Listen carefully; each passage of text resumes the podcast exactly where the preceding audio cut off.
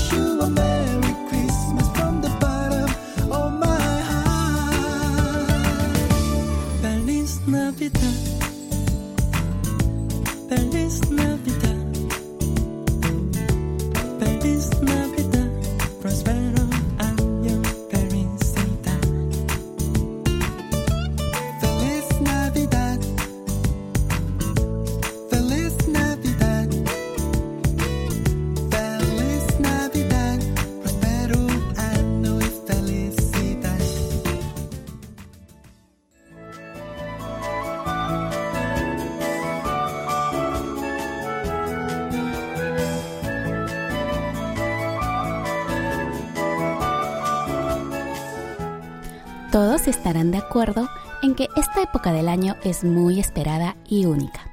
Las calles se llenan de luces de colores, se escuchan canciones navideñas por todas partes, la gente se reúne para compartir tiempo juntos y prepararse para empezar el año nuevo con el pie derecho.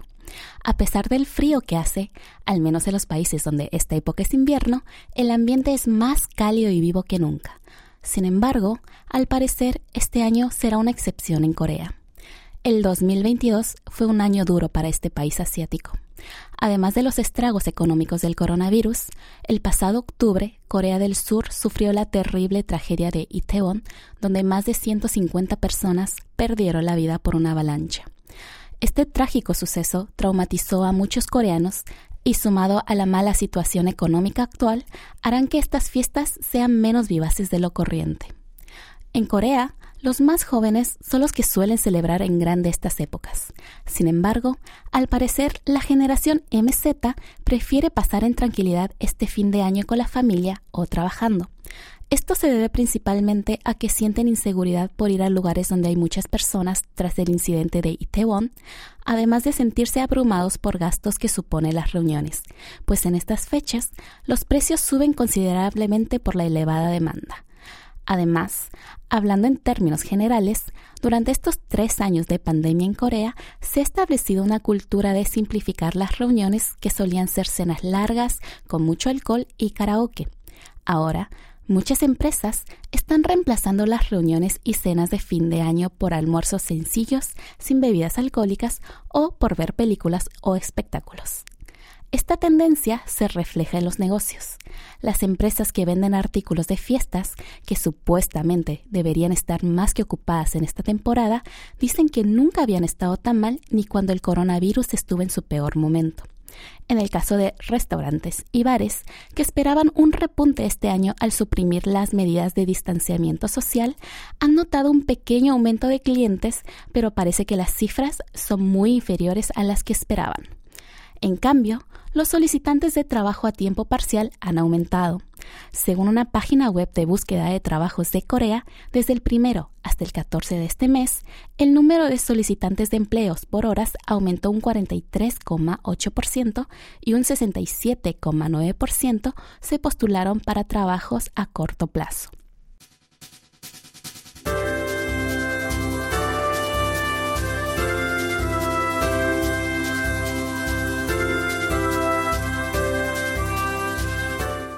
¿Qué piensan sobre las comidas o cenas con compañeros de trabajo? ¿Las disfrutan como una reunión más o se sienten abrumados con solo mencionarlas pues las ven como una extensión del trabajo? En una de las redes de trabajadores de Corea, llamada Blind, estalló un debate tras una publicación que criticaba el comportamiento de los trabajadores novatos durante una cena de trabajo. La publicación contaba un suceso ocurrido en un restaurante de carne coreana. Para ponerlos un poco en contexto, en muchos restaurantes de carne coreana, el restaurante solo sirve la carne cruda y los comensales cocinan ellos mismos la carne a la parrilla sobre las brasas. Generalmente, como esta tarea requiere un tanto de esfuerzo y atención, los encargados de hacer la carne suelen ser los más jóvenes o los de menor rango, o al menos esa era la costumbre. Volviendo al debate, el cibernauta mencionó que en el trabajo organizaron una cena para despedir el año y todos los asistentes, salvo cinco personas, incluido él, eran todos novatos. El autor de la publicación comentó su disgusto al ver que él, pese a ser un veterano, era el único que asaba la carne y ninguno de los novatos hacía nada salvo comer. Dijo que al voltearse, comprobó que era algo que ocurría en todas las mesas y todos sus compañeros veteranos eran los únicos encargados de cocinar la carne. Además, reprochó la actitud de los trabajadores millennials, que incluso preguntaban cuándo se podían ir a casa, y también le molestó que nadie se quedara voluntariamente. Esta publicación generó mucho interés y un buen número de usuarios de la red dejaron su opinión. Estos se dividieron principalmente en que la actitud de los novatos no tenía nada que ver con ser jóvenes o millennials, sino simplemente una falta de respeto o una actitud muy egoísta, pues al menos podían preguntar o intentar ayudar con otras cosas si no sabían cómo cocinar la carne. En cambio, otros criticaron la actitud del veterano, al que señalaron como conde, expresión que describe a las personas mayores condescendientes. Explicaron que es mejor que los mayores o veteranos den el ejemplo, pues los novatos aprenderán naturalmente de sus acciones y consideraron demasiado pedirles que hasta cocinen la carne en una cena a la que casi todos se ven obligados a ir por responsabilidad. ¿Y qué opina la generación MZ sobre las cenas de empresa? Como podrán imaginar, a la mayoría no les agradan. Y según una encuesta de una empresa de investigación de mercado, el principal motivo fue la carga psicológica de sentirse incómodo con ciertas personas de un 62,6%, seguido por tener que prestar atención a los jefes o por usar su tiempo personal, entre otros. Es el momento de disfrutar de una buena canción. Escuchemos juntos Brown Souls, quien nos canta El amor es como la lluvia de primavera y la despedida como la lluvia de invierno.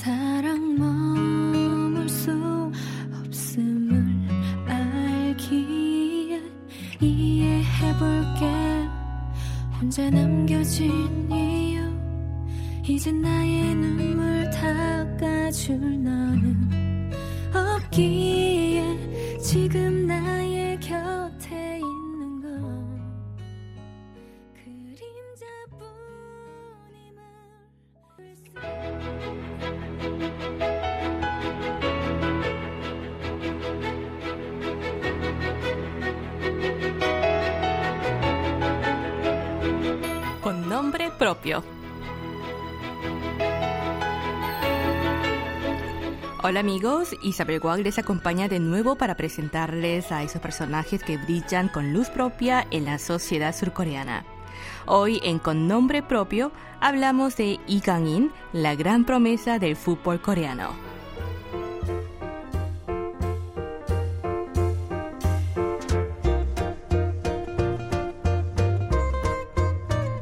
La selección surcoreana no ha dejado de protagonizar titulares durante la Copa Mundial de Qatar al pasar por tercera vez en la historia a octavos de final.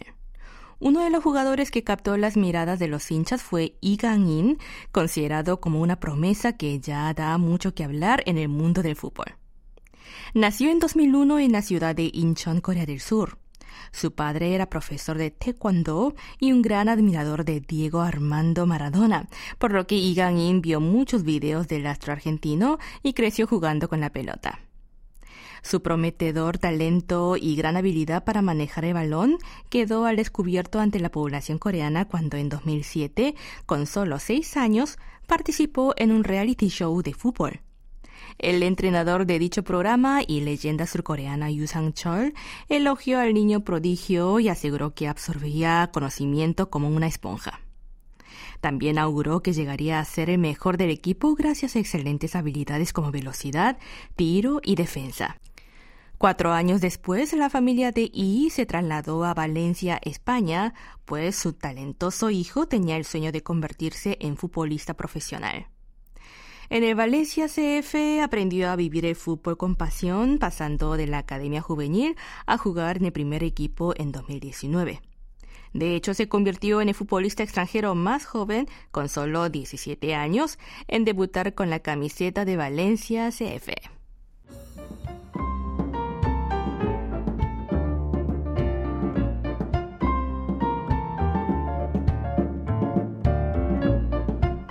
Cabe recordar que Igan In fue una de las grandes figuras que quedó grabada en la mente de los aficionados del Mundial Sub-20, celebrado en Polonia en 2019, al ser nominado como el mejor jugador del torneo por la FIFA. Después del Valencia firmó un contrato por cuatro temporadas hasta el 2025 con su actual equipo, el Real Club Deportivo Mallorca de la Primera División de España. Sin embargo, tras el Mundial de Qatar, su nombre resuena en varios clubes de la Liga y de la Premier League interesados en este talentoso futbolista coreano. Como dato curioso, cabe destacar que en la lista de valoraciones de videojuego de fútbol FIFA de EA Sports, el mediocampista surcoreano obtuvo una calificación de 75 puntos en la última edición, destacando su habilidad para regatear. Si bien son puntajes que no coinciden al 100% con las condiciones físicas o el rendimiento de los futbolistas, muchas veces han sido criticados por los fanáticos e incluso por los propios jugadores, si bien algunas estrellas no han puesto ni un pero a su valoración. Esta joven promesa del fútbol coreano genera grandes expectativas en llegar a ser uno de ellos y espera aumentar su valoración año tras año, tanto dentro como fuera de campo. Igain debutó en 2019 tras su Gran Mundial Sub-20 ese mismo año y su buen desempeño en la Copa Mundial Qatar 2022, dejando entrever que el sobresaliente talento que mostró en su infancia mejora y que va camino de convertirse en uno de los jugadores más renombrados en la historia de fútbol de Corea del Sur y quizá del mundo.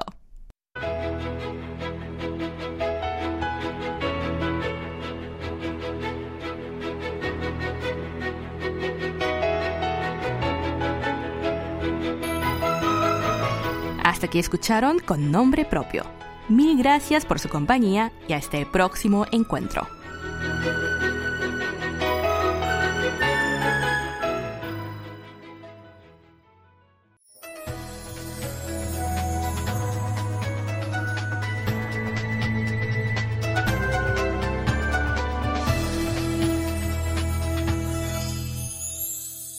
KBS World Radio están sintonizando Corea a diario. Hoy, jueves 22 de diciembre, los acompaña en el micrófono Unanam.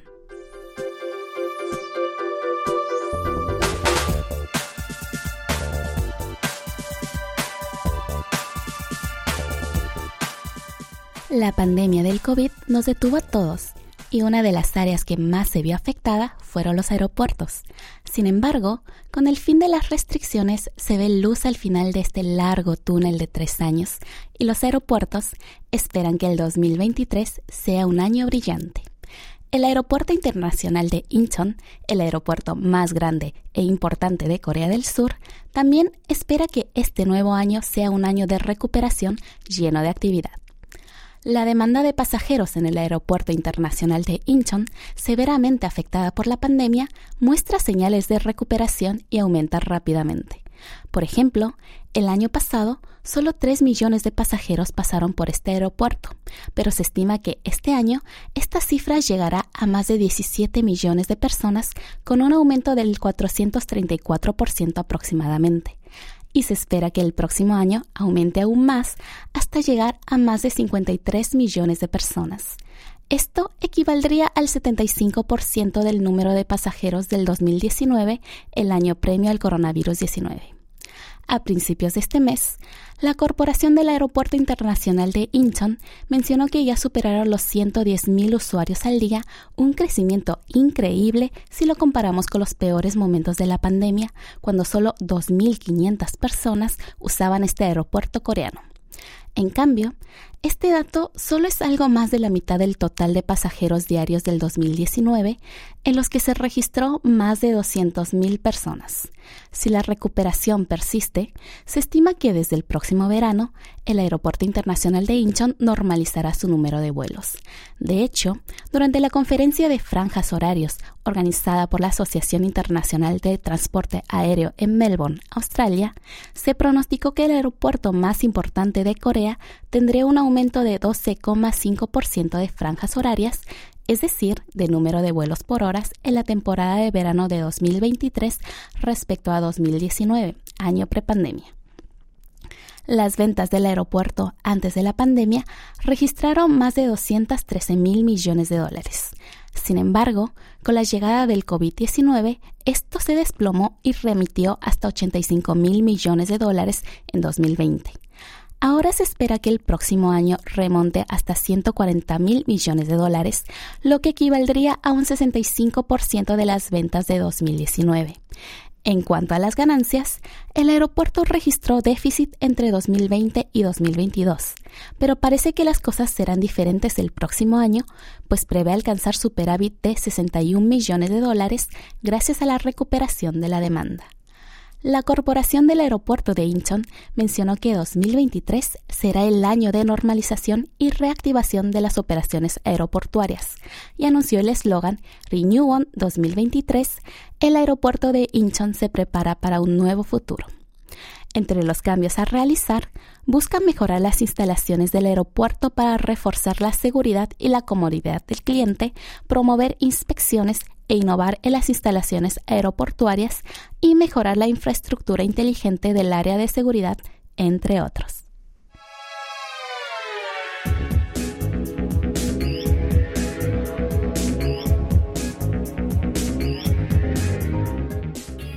El lunes 19 de diciembre, el Ministerio de Cultura, Deportes y Turismo de Corea anunció los resultados de la encuesta de valores y conciencia de los coreanos 2022 realizada entre 5.100 hombres y mujeres de 19 a 79 años de todo el país.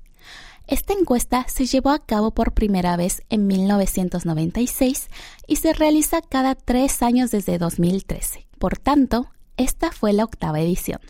Según los resultados, los coreanos se sienten muy orgullosos de su cultura.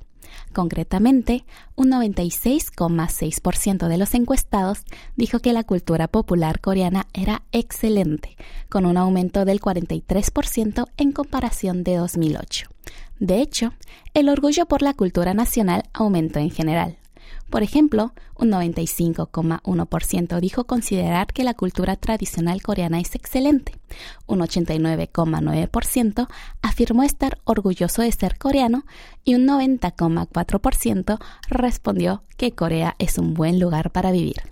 Con estas respuestas, no sorprende que el 65,9% de los coreanos piensen que la cultura ha alcanzado el nivel de un país avanzado. En cambio, las áreas con peor evaluación fueron el sector económico y político.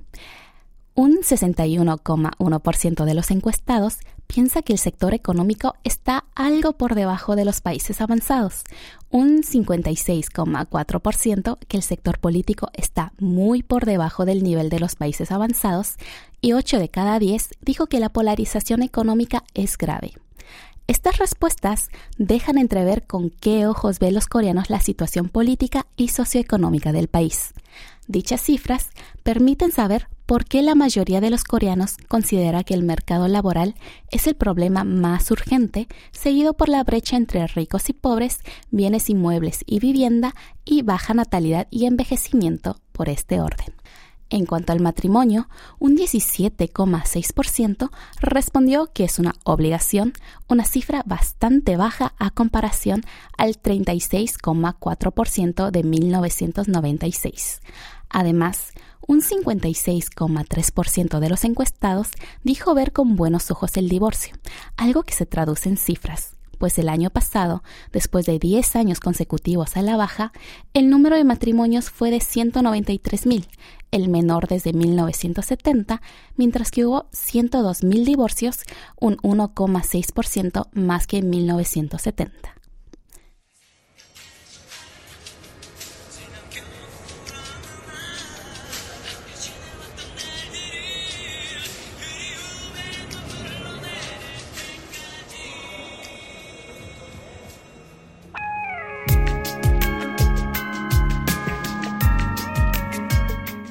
Amigos, ya ha llegado la hora de despedirnos.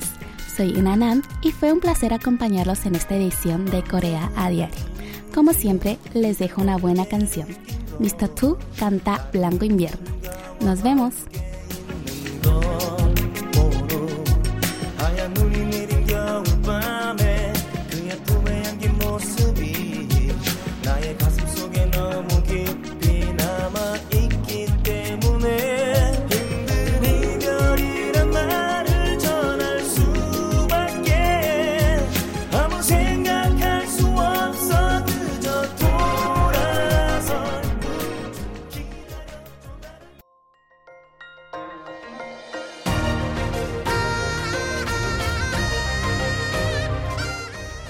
Acaban de escuchar el podcast de KBS World Radio.